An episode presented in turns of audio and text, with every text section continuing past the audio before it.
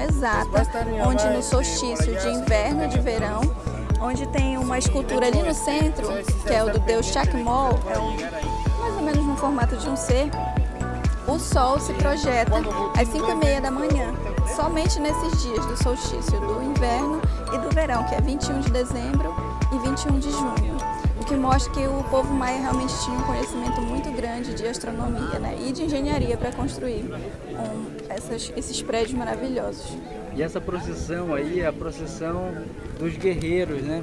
É uma procissão que é, ela se prolonga até bem distante, uma outra parte do templo, e pelo que os arqueólogos mencionam, é, era como se representando como se os guerreiros realmente tivessem voltado da guerra e é eles trazendo oferendas, trazendo cativos, né, para que ser usado nos rituais deles, porque eles consideravam o sangue a coisa mais importante do ser humano por questões lógicas até, né, porque quando se sangra um animal, ele morre, ele perde a vida. Então, eles faziam oferendas de sangue. Então, a oferenda e a tortura né, das pessoas e até inclusive a morte era uma coisa constante no Império Maia. E esses, essas colunas aí, elas representam essa procissão, né, de mostrar para o governante ah, os louros, né, o que, que eles obtiveram depois de voltar da guerra.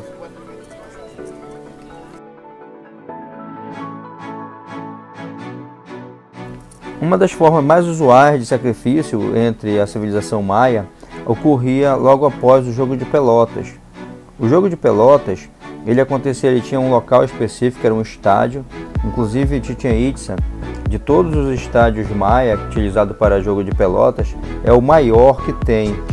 Era bem grandioso e consistia em passar uma bola por esses arcos que ficam, são dois arcos, um em cada lado das paredes Maia. E o interessante é que esse ele é bem grande esse, esse estádio e ele tem também uma acústica fabulosa. É, quando você fala em direção à parede, o, a sua voz repercute em todo o espaço da, do estádio, que é muito grande. E alguns arqueólogos, há uma, uma divisão entre os estudiosos, quem é que era sacrificado aí nesses, nesse jogo de pelotas. Mas uma coisa é certa, ou sendo ganhador ou sendo perdedor, sempre ia ter o sacrifício ao final. Alguns dizem que eram os perdedores que eram sacrificados e outros dizem que eram ganhadores, por conta da compreensão de que quando uma pessoa é sacrificada, ela vai para um local melhor, ela vai ficar em companhia dos deuses, das entidades que eles cultuavam. Então, o sacrifício não seria é, de todo ruim é, visto pela sociedade.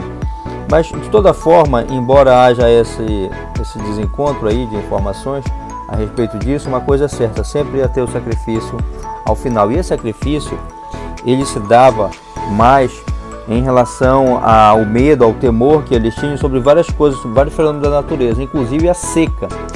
É, os estudos recentes demonstram que boa parte da, da civilização maia ela se acabou por causa de uma grande seca que eles sofreram antes da chegada dos espanhóis.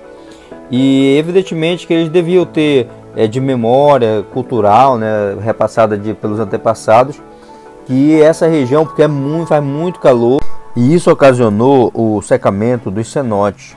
Os cenotes eram a principal fonte de água doce dos maia e também é uma fonte de alimento. E esse temor de haver uma nova seca levava os maias a fazer sacrifícios, sacrifícios humanos e sacrifícios de sangue. Porque como o sangue é o principal do corpo do ser humano, não haveria reverência maior que o governante pudesse fazer do que doar o seu sangue em oferenda aos deuses que eles cultuavam. Então, de vez em quando, acho que uma vez por, semestre, o chefe lá do, do, do, dos Maia sangrava. E esse sangramento se dava na boca e nas partes genitais para fazer oferenda de sangue. E a, a relação dos Maia com a morte, ela se dava para demonstrar o controle que eles tinham sobre essa passagem né, para outra dimensão junto aos deuses.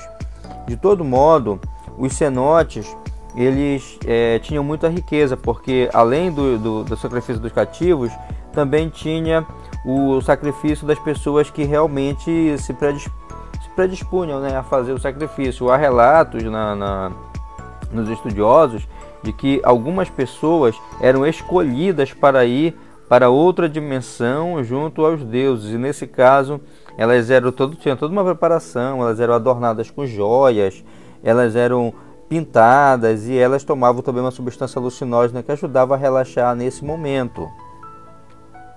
O cenote sagrado, que fica próximo ao, à pirâmide de Chichen Itza, ela, ela era o local onde tinha até inclusive uma base de lançamento, em que a pessoa ficava nessa, em cima dessa base e saltava para o interior do cenote em sacrifício. É, os relatos dão conta de que essas pessoas elas eram muito carregadas de joias, joias que eles produziam, era é, ouro, era é, pedras preciosas. E esse cenote ele guardava essa riqueza de, gera, de muitas gerações. Até que um americano que era vice-cônsul dos Estados Unidos comprou toda essa região do Chichen Itza e fez uma exploração utilizando uma draga é, mecânica e retirou muita, muita riqueza desse local, desse cenote e levou para fora do México. Inclusive não, não dá para mensurar o tanto de, de, de riqueza que ele levou, porque ele não fez inventário, mas ele doou depois para museus essas, essas obras. Elas podem ser encontradas em museus dos Estados Unidos, por exemplo, e não, não tem como repatriá-las, né? segundo o que nós é, verificamos. Então, a questão é a seguinte: os Maia, eles tinham então essa, é, além do conhecimento de engenharia, de acústica, de matemática, de física, de cálculo, eles também tinham uma outra característica que ficou muito marcada assim no, no que foi descoberto, que era a questão do sacrifício, essa questão é, da relação que eles tinham com essa, essa coisa do sobrenatural, né? Então, e que é muito comum nas sociedades que têm xamanismo, por exemplo. Como estávamos num local muito rico culturalmente, não podíamos deixar de visitar realmente uma comunidade. É, fomos então pela estrada, inclusive uma estrada cheia de, de pedra caliça, né, que é um, o, o, material utilizado para as construções dele, está em todo lugar lá. Tivemos de alugar quadriciclos e é, tivemos a oportunidade de receber as bênçãos de um xamã é, local que fez lá as suas né, as suas orações, as suas, as suas falas lá tudo em maia. Uma das coisas que eu notei é que a língua, a língua ela é muito falada ainda na, na, nessa península de Yucatán, porque as escolas elas são bilíngues, elas ensinam o espanhol e ensinam o idioma maia. Inclusive nessa comunidade que nós fomos tem toda uma, uma estrutura turística em que os principais atores desse, desse processo lá comercial são maia. A todo momento, quando demandávamos algum trabalho, eles sempre combinavam tudo na língua, no idioma deles.